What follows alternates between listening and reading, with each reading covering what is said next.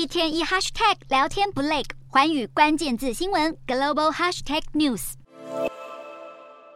火红的烈日高高挂，小朋友热到直接冲进喷水池里玩水消暑。美国南部十多个州六月进入夏至后，接连发布高温警报，其中德州的气温更一度飙破摄氏四十六度，几乎创下当地的最高温纪录。热浪强势来袭，不管在家中或户外，都像在一个大烤箱里。社区泳池和冰淇淋店也成了最热门的避暑胜地。德州气象局预测，这波热浪将蔓延到东部，到时候将笼罩整个美国东南地区，考验老百姓们的耐热极限。拜空调冷气所赐，多数人面对极端高温都还能躲进室内吹个凉快，但却有一群人，即便热得喘不过气，也只能咬紧牙关硬撑过去。在德州第一大城休斯顿，多处桥梁或树荫底下都能见到光着上身的街友，他们长期曝晒阳光，随时都可能中暑，时时刻刻都面临着生存威胁。美国南部热得要命，北部则是被加拿大野火雾霾笼罩。偏偏在这个时候，美国迎来七月四号独立日连假，但根据民调公司的分析，各地。极端气候丝毫不影响民众出游的意愿。今年独立日全美旅游人潮估计会超过五千万人，有望回到疫情前规模。不过，美国气象局提醒民众，除了做好防晒和补充水分外，也要注意火灾的风险，避免烟火火花点燃干燥植被，造成生命财产的损失。